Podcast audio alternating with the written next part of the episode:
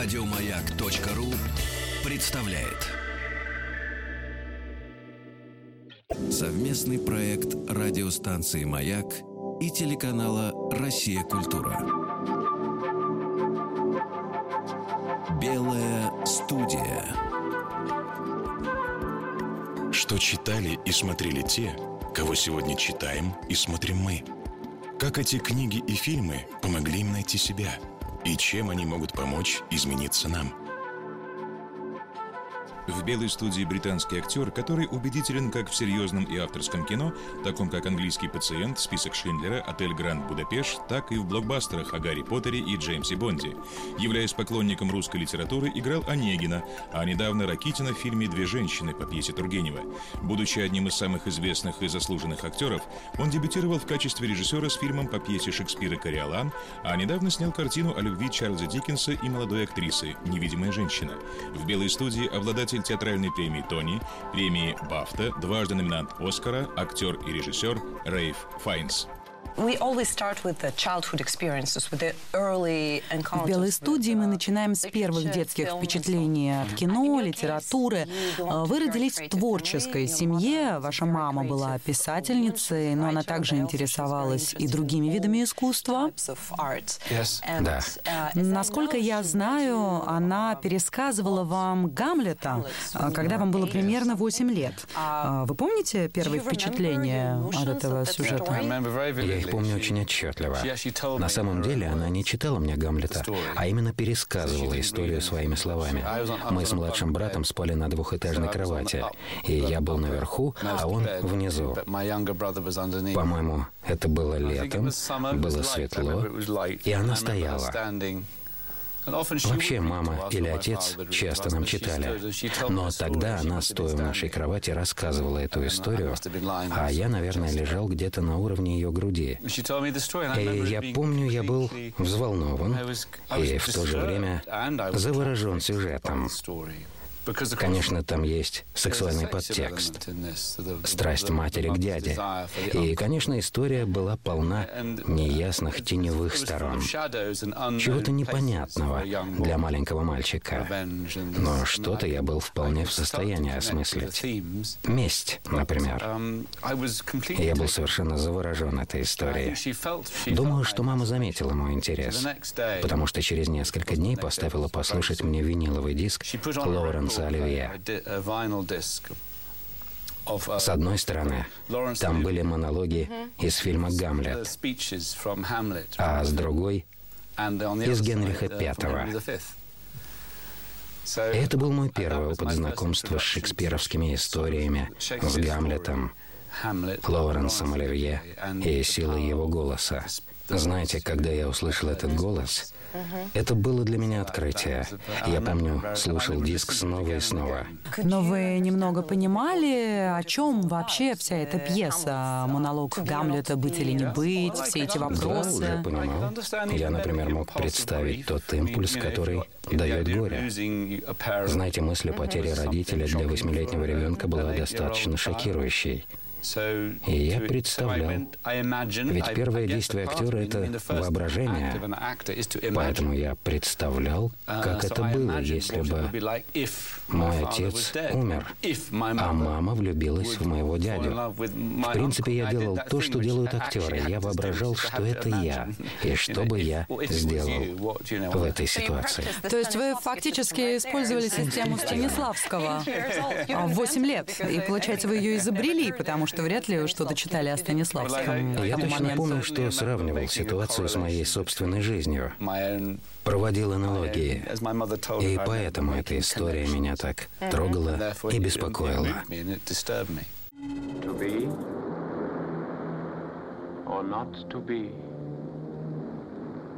That is the question. Whether it is nobler in the mind to suffer the slings and arrows of outrageous fortune, or to take arms against a sea of troubles, and by opposing, end them. To die, to sleep no more. And by a sleep to say we end the heartache and the thousand natural shocks that flesh is heir to. Я помню силу голоса Оливье. Можно до конца не понимать, о чем он говорит, но в этом голосе и сила, и музыка. И шекспировский текст, конечно, который ведь ни с чем не сравним. А, что произвело на меня большое впечатление в вашем «Кориолане», это то, что при том, что вы переложили историю на наше время, вы решили, и это было очень смелое решение, сохранить оригинальные шекспировские монологи. Я знаю, я за это боролся. Мне пришлось буквально биться, потому что, конечно, многие потенциальные инвесторы и дистрибьюторы картины говорили мне, а почему ты хочешь использовать настоящий шекспировский слог? Но знаете, я думаю, что истоки моего настойчивого желания лежат именно в том времени, когда мне было 8 лет. Меня так волновал этот голос и шекспировский слог. Тексты Шекспира очень сложные, мне приходится много работать, чтобы понять их.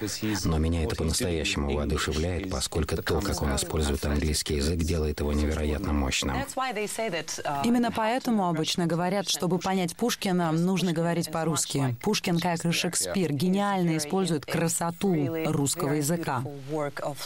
А, но то, что вы сделали в «Кориолане», поразительно еще и потому, что когда я смотрю этот фильм, он поражает своей актуальностью необыкновенной. А, вы говорили, что много лет хотели снять «Кориолан». А что именно в этой истории так захватило вас? Captivated you? Uh, Кориолан очень сложный текст, объемное произведение, но я чувствовал, что если его немного сократить, история Кориолана станет простой, понятной и, как ни странно, актуальной. Я думаю, ее можно применить к любой эпохе. Власть, политические интриги, мы это постоянно наблюдаем. Взаимоотношения в политических кругах. Это было во все времена. Да, именно об этом я и говорю. Националистическая политика некоторых стран, например. То, что мы наблюдаем в таких странах, как Израиль, или в моей стране ранее, или некоторых частях Америки или Восточной Украины. Неважно где. Это сейчас реальная проблема. И эта идея возникла у меня около 10 лет назад, когда куда бы я ни смотрел, казалось, что каждый день происходят погромы на улицах. В Греции, во Франции или в Америке. Я ощущал, насколько актуальна и соотносима с нашим временем эта история разрушения понятия лидерства, фигуры лидера как таковой. Она обнажает несовершенство и дисбаланс наших социальных механизмов, как классовых, так и национальных. Но меня в этом сюжете затронул еще и эдиповский момент. Все эти аспекты политических, этнических конфликтов, все эти линии сходятся к внутриутробной связи с матерью. Откуда все мы происходим? И эта тема противостояния и тесной утробной связи героя с матерью тоже очень важна в этой пьесе. Но не у всех, впрочем, связь с матерью столь сильна. Ваша мама играла большое значение в вашей жизни. Мне кажется, что у вас была очень тесная связь. Возможно, она сохраняется до сих пор, хотя, к сожалению, она больше не с нами. Я уверен, что именно это одна из причин. Я в сердце несгибаема, как ты. Но мне дан разум, чувство побеждать для пользы дела. Прекрасное слово. И что мне делать? Вернись к трибунам. Да? И что тогда? В своих словах покайся. Перед ними? Я каяться не смог бы пред богами, а перед ними буду? Брось эти крайности. Я помню, сам ты говорил, что на войне Политика и честь идут рука об руку. Почему ты заставляешь? Сейчас ты должен обратиться к людям не так, как ты хотел бы, и не так, как рвется сердце гневное твое. Слова заучишь, просто отпуская их с языка. Как ни были бы чужды, они порывом истинным души. Я не знаю, правда ли это, но ваш отец однажды сказал, что ваша мама писала картины, а он красил полки. По-моему, это из романа вашей мамы. Вы правы. Как вы думаете, у художника всегда должен быть кто-то рядом с ним, кто красит полки? Я думаю, что всем стоит красить полки. А вы их красите? Я давно этого не делал, но думаю, что это очень правильно. Когда я был маленьким, мой отец часто просил меня помочь ему покрасить полки или оконные рамы. Это было замечательно, это дает связь с реальностью. Вообще хорошо что-то делать руками, чтобы это не было. Я люблю чистить, убирать. Правда? Это помогает мне. А что вы чистите? Что? Свой дом. Да. Но из вас бы получился прекрасный муж. Ваш отец, а, он был очень добрым человеком, как я понимаю, очень-очень добрым. А, несмотря на то, что с мамой у вас была более тесная связь, чем с отцом, но я эту его доброту вижу. Например, в вашей игре в двух женщинах. Ваши глаза, они излучают такую доброту по отношению к женщине, которую вы любите. А, и это совершенно другая любовь по сравнению с той, которую мы привыкли видеть в вашем исполнении. Обычно вы излучаете такую энергетику а, «я хочу тебя, я умру, если ты не будешь моей». Но здесь все совершенно иначе. Это человек, который отпускает того, кого любит. И для меня это знак намного более глубокого чувства. Замечательная роль, Ракетин и уникальный шанс исследовать именно этот аспект. Любовь его к Наталье Петровне никогда не была реализована. Она поистине глубока, и, конечно, в другой жизни, я думаю, он хотел бы обладать ей физически, но он высоко духовный человек. Я думаю, он обожествляет ее. Мне показалось очень вдохновляющей задачей сыграть именно такие чувства, как вы описываете. Я с вами согласен. Совместный проект радиостанции «Маяк» и телеканала «Россия. Культура». Белая студия. В «Белой студии» обладатель театральной премии «Тони», премии «Бафта», дважды номинант «Оскара», актер и режиссер Рейф Файнс. Совместный проект радиостанции «Маяк» и телеканала «Россия. Культура». Белая студия. В «Белой студии» обладатель театральной премии «Тони», премии «Бафта», дважды номинант «Оскара», актер и режиссер Рейф Файнс. Я думаю, что доброта вообще самое недооцененное качество, когда, например, мы делаем выбор того или иного мужчины. Лично для меня доброта самое главное в мужчине. Мышкин — это еще один персонаж, который является воплощением доброты, и вы хотели его сыграть еще в юности. Что в Мышкине вас захватило? Его доброта, его невинность. И та чистая любовь, которая у него есть. Мне именно это хотелось показать. Не знаю, где бы я стал этот элемент в себе искать. Меня очень тронуло, мне понравилась мысль Достоевского привнести в это безумное общество настолько невинную фигуру, похожую на Иисуса. С помощью этой идеи он показывает все наши недостатки, страсти, похоть. Думаю, как литературно-драматическая идея, это была находка. Там все персонажи замечательные. Гении могут затронуть что-то столь всеобщее, глубокое. И для меня, например, Мышкин, который обнимает Рогожина в конце, после того, как тот убил Настасью Филипповну, это такой же мощный образ, такой же уровень познания несовершенства и уязвимости человеческой души, что и финал Кориолана. Я на самом деле собиралась сравнить а, этих героев, сказать, что, несмотря на то, что Кориолана нельзя, мягко говоря, назвать воплощением доброты, но, на мой взгляд, у них много общего. Они отказываются говорить людям то, что те хотят услышать. А, Мышкин ведь, он очень недопонят, потому что он всегда говорит все неправильные вещи. Неправильные вещи, да. Он совершенно не способен говорить то, что от него ожидают. И это также относится к Кориолану. В этом его трагедия. Он не способен сказать ни слова лжи, даже если его жизнь зависит от этого, его карьера зависит от этого. Почему мы, и каждый индивидуально, и вместе, как народы, нации, не можем оценивать людей по их поступкам, а настолько верим исключительно словам? Если говорить о роли харизмы а, для лидера в современном мире, а, все знают, например, что Джон Кеннеди в свое время был избран президентом, потому что изобрели телевидение. И с изобретением телевидения харизма для лидера стала самым главным. И я думаю, что это некая проблема. Можем мы с этим как-то бороться? Это очень непростые вопросы. Сейчас мы живем в мире, где доступ к информации возможен нажатием одной кнопки. Мы фотографируем себя, делаем селфи, постоянно создавая изображения, изображения. И хотя свободный доступ к информации дает множество преимуществ, думаю, мы теряем связь с реальным миром. Um, Я убежден, что стоит начать создавать движение против этих псевдосвязей. Но мне кажется, великим художникам или актерам удается пробиться через это. Будь то Боб Дилан, или Шекспир, или Пушкин.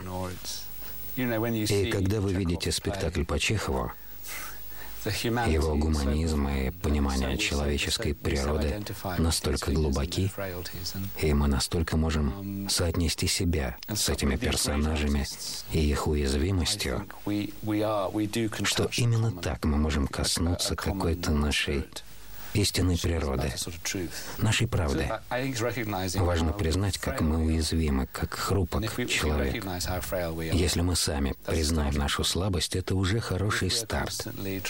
Но если мы постоянно пытаемся создать некий образ, иллюзию самих себя, нашего тщеславия, нашего восприятия себя, это очень опасно, на мой взгляд. Мы тогда забываем о многом. Как зритель мне нравится, когда меня трогают особенные моменты в театре. Я люблю поэзию, живопись. Мне нужны эти вещи как пища. В жизни необходимы учителя.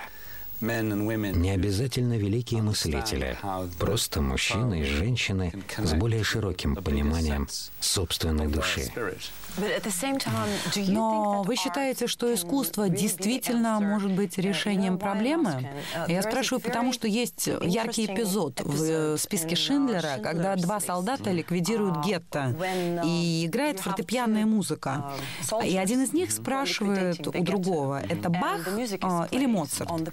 Получается, что знание того, кто такие Бах и Моцарт, не мешает им стрелять в невинных людей. Таким образом, культура не делает человека лучше, чем он есть. Или же делает? Что вы думаете? Знаете, если быть до конца честным, я думаю, мне придется использовать плохое слово. Um, Надеюсь, я пойму это слово. Я думаю, что человеческой расе um, конец. Вы совершенно правы. Мы продолжаем вести войны и продолжаем сеять разрушения. Мы губим нашу планету. Но значит ли это, что мы должны признать поражение и опустить руки? Да, конечно, это чудовищно, когда двое убийц ведут небольшую дискуссию о гениях музыки. Но где нам найти надежду и смысл продолжать жить?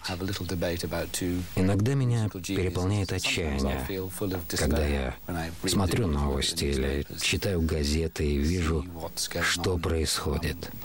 Но я говорю сейчас только за себя. Я чувствую, что не все потеряно, когда слушаю, как Анна Нетребко поет «Леди Макбет». Это невероятно. Она вам нравится, да? Она действительно поразительна. Ее выступление было одним из моих самых ярких театральных впечатлений в Нью-Йорке. Правда? Сочетание ее таланта, талантов других певцов, музыки Верди и, конечно, еще некоторого количества Шекспира, которое осталось в опере, это изумительно. Совместный проект радиостанции «Маяк» и телеканала «Россия. Культура».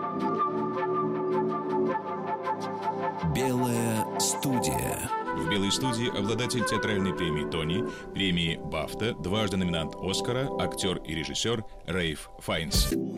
Совместный проект радиостанции «Маяк» и телеканала «Россия. Культура».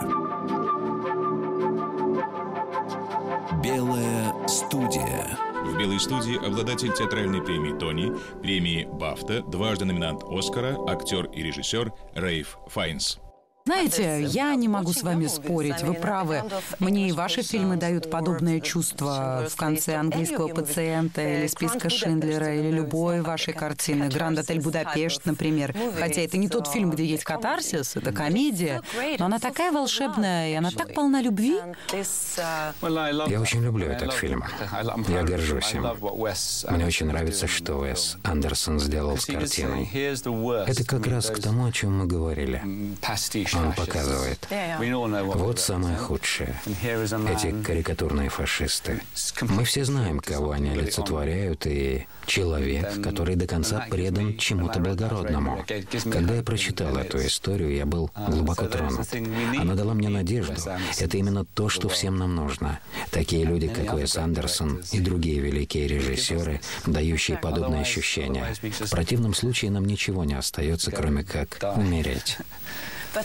Я согласна, это очень сильная идея. Если следовать чему-то, во что вы верите, и более того, что считаете более важным, чем собственная жизнь, а когда это есть у вас, даже если это просто стремление быть лучшим консьержем, именно это делает вас человеком.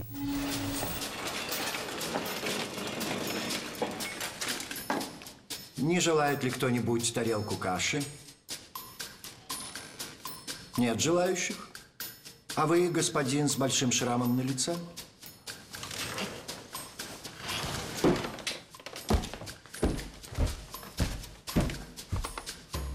О, ей-богу, попробуйте. Сегодня она вполне съедобная. Надо чуть подсолить.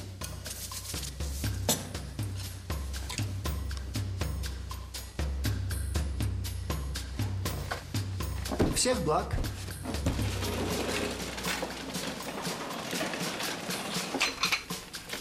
Каша, господа, желаете? Как угодно. В английском пациенте есть диалог с героиней Кристин Скотт Томас, и ваш персонаж говорит, что ему больше всего не нравится чувство собственничества.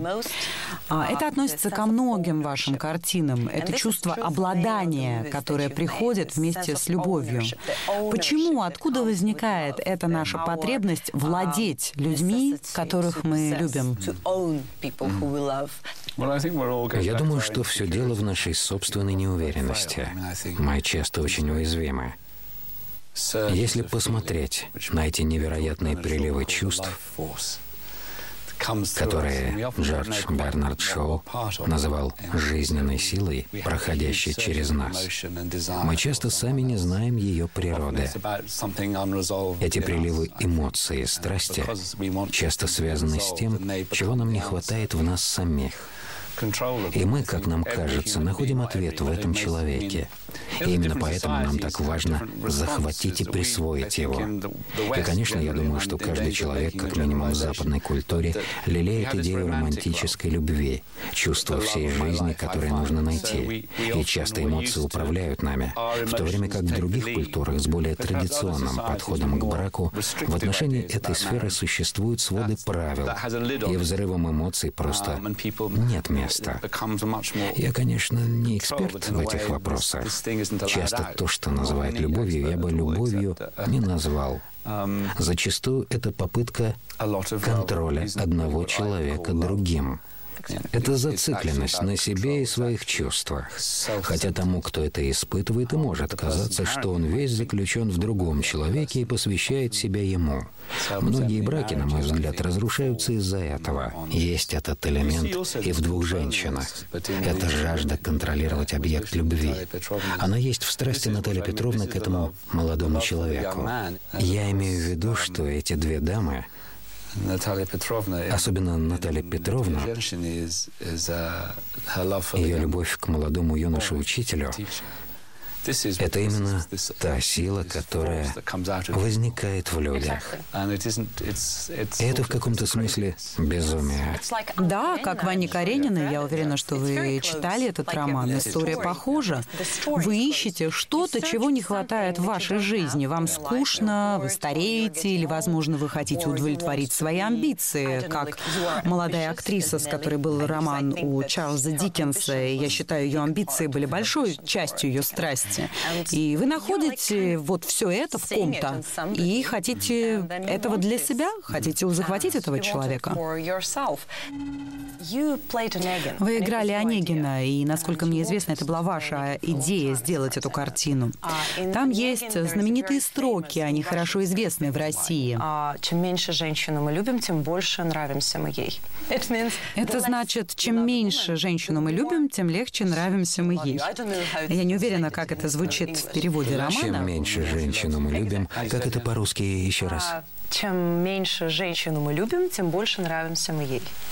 И тем ее сильнее мы губим среди бастительных сетей. А, как вы думаете, это правильно? Вы согласны с этим? То есть, чем меньше вы любите женщину... Чем меньше вы любите человека, тем более вы его заинтересованы. Тем более они интересуются. Да, это была идея Пушкина. Да, иногда. Но не всегда. Мы говорим обобщениями. Иногда да, это может сработать. То есть, если я сохраняю индифферентный вид, то это может заинтересовать. Но мне кажется, изначально все же должно быть притяжение. Я не думаю, что эта тактика подействует на всех. Да? Конечно. Но вы никогда не использовали такую тактику? Почему же? Возможно, использовал. Я полон недостатков, как и все мы. Но вообще я во многом солидарен с Онегином.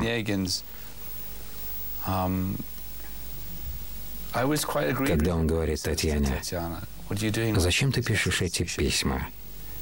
Ты не должна так себя вести. Да. Мне всегда казалось, что это оправдано. Это здравый смысл. Не стоит писать любовные письма незнакомому мужчине. Правда? То есть, если бы вы получили любовное письмо от женщины, вас бы это не тронуло? Вы бы ей ответили так же, как Онегин?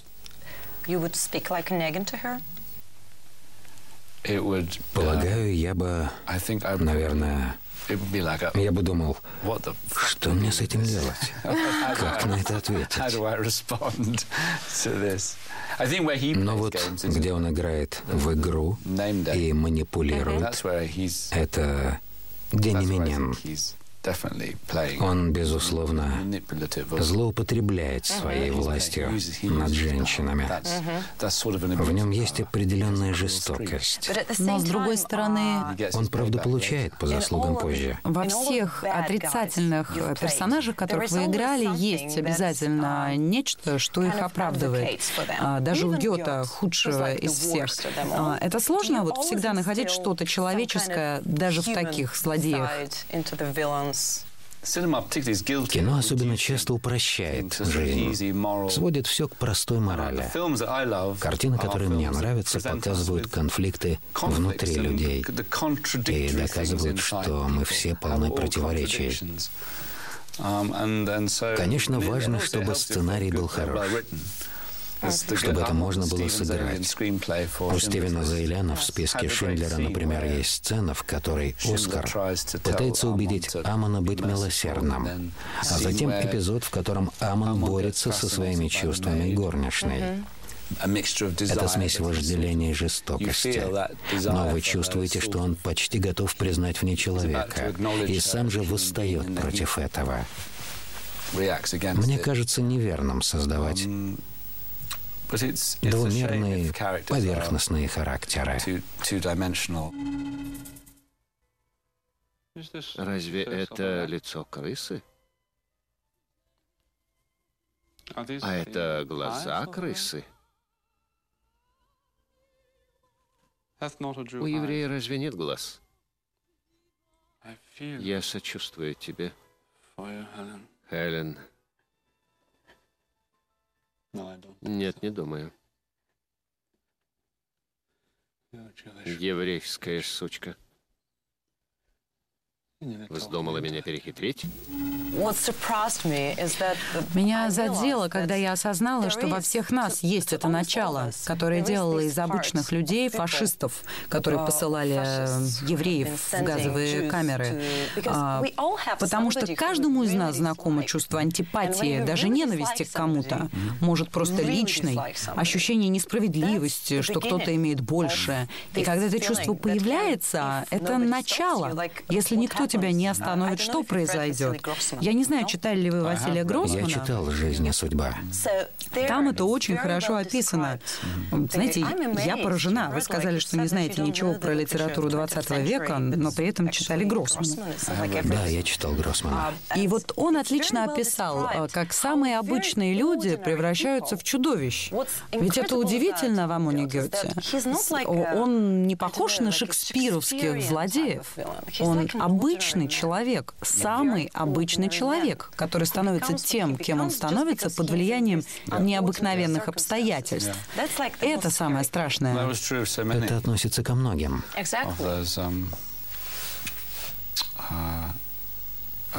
Я не помню, как его звали. Комендант в Треблинке. Он был обычным австрийским полицейским. Они постепенно становились частью этой ужасной системы и находили этому рациональное оправдание. Это можно увидеть, я думаю, в самых разных местах по всему миру. Мы находим оправдание нашей ненависти к другому народу. Um, И мы готовы на все, чтобы обезвредить их. Даже сейчас мы можем слышать всю ту же самую терминологию.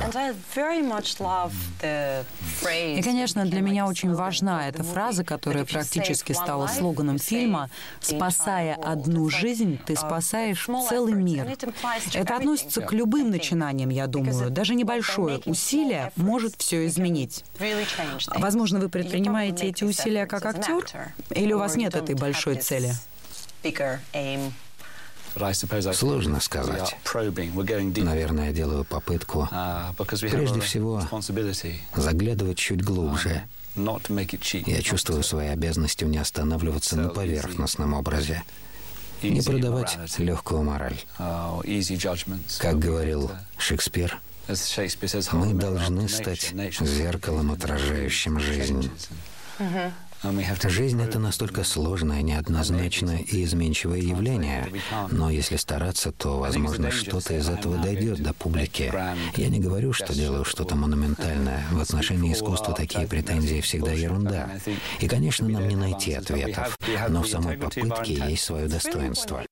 Это очень важно. Намерение, попытка. А Гёте говорил о величии замысла. Совместный проект радиостанции «Маяк» и телеканала «Россия. Культура». Белая студия. В «Белой студии» обладатель театральной премии «Тони», премии «Бафта», дважды номинант «Оскара», актер и режиссер Рейф Файнс.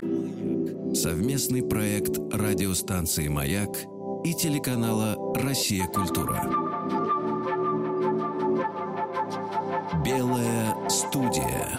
«Белой студии» обладатель театральной премии «Тони», премии «Бафта», дважды номинант «Оскара», актер и режиссер Рейф Файнс. Если вспомнить Одиссею Гомера, а, которую вы любите, и идею путешествия, а, которое, конечно, означает и то путешествие, которым для каждого из нас является наша собственная жизнь. Так вот, в этом путешествии важна цель. Важно, куда ты направляешься, как у героя этой поэмы. Не обязательно семья, как у него, это может быть что-то другое. Чехов писал об этом в «Дяде Ване», когда Астров говорит, что нужен этот маленький огонь, огонек, к которому мы идем, и тогда можно пережить самые темные времена, пройти через самый дремучий лес. Для вас горит такой огонек? Я думаю, да.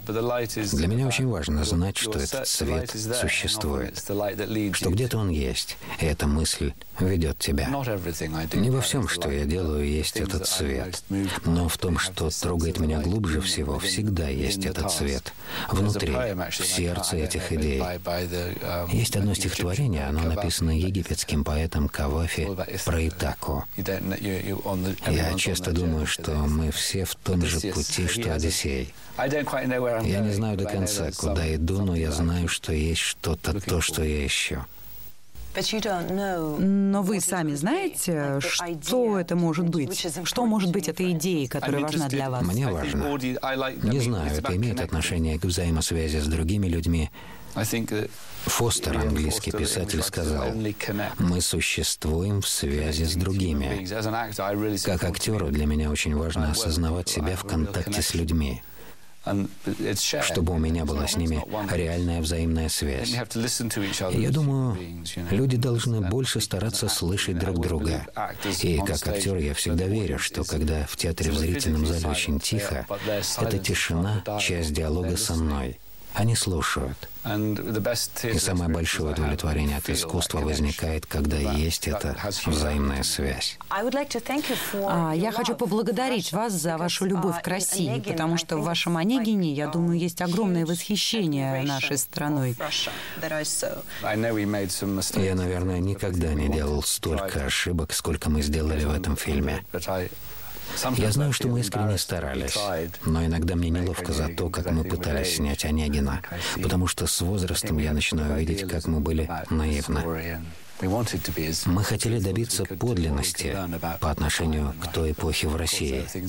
Но, конечно же, и я знаю об этом, наделали множество ошибок. Знаете, а мне это не важно. Меня совершенно не смущает неверно выбранный вальс из другого времени, о котором вы, скорее всего, сейчас говорите. Я даже другим говорю, а почему вы так привязываетесь к этим деталям? Это же русская музыка, отражающая нашу душу. В искусстве, пожалуй, нужно быть немного свободнее. Это, конечно, интересная дискуссия, но, например, в «Невидимой женщине» я... Ну, в этом фильме, конечно, очень большая точность в деталях. Да, это так. Но что было особенно важно, важно для нас со сценаристом Эбби Морган. Хотя что-то мы, конечно, придумали, но в целом мне хотелось именно узнать правду, как это было на самом деле. Что же реально произошло между Диккенсом и Нелли? Что между ними возникло? Что это было такое? Что произошло с Диккенсом, отцом девятерых детей, невероятно успешным? Мы знаем, что это случилось. Но почему? И в чем же было дело? Он придумал сам себе эту идеальную женщину? Я думаю, что Диккенс придумал и описал Нелли еще до того, как он с ней познакомился, потому что у него всегда были эти идеализированные женские персонажи. Но они все настолько идеальные, настолько замечательные женщины, готовые принять мужчину, совершающего ошибки. И я думаю, что сам Диккенс был довольно тщеславным. Его читатели очень много значили для него. Брак перестал его удовлетворять. И вдруг в его жизнь вошла эта женщина. Цельная, самостоятельная, очень красивая на его взгляд. Я думаю, она воплощала ту идеальную женщину, которую он описывал в своих романах до момента встречи. Это как Толстой и Софья Андреевна. Я не знаю, знаете ли вы историю их отношений. Совсем немного. Когда он был молод, он пользовался большим успехом у женщин, а потом он встретил эту женщину, ставшую прототипом Китти Вани Карениной. И он э, нашел в ней вот это идеальное чистое существо, которое спасет его. А как вы думаете, нам предназначено судьбой быть с одним человеком? Вы думаете, что действительно, как в этих романах, есть один человек, который спасет нас? Да. Вы так думаете? А вы? Нет. Нет? Может быть, вы поверите в это? Не сейчас. Почему вы не верите? Не знаю, по-моему, это мечта, иллюзия. Правда? Вы не думаете, что для каждого есть кто-то, кто нам предназначен? Нет. Вы, конечно, можете верить в это. Вы встречаете человека, и между вами будет взаимная пропаганда того, что вы предназначены друг другу. Взаимная пропаганда — это, конечно, здорово сказано. Но я не знаю, правда ли это. Но в ваших фильмах вы заставляете нас поверить, что это возможно.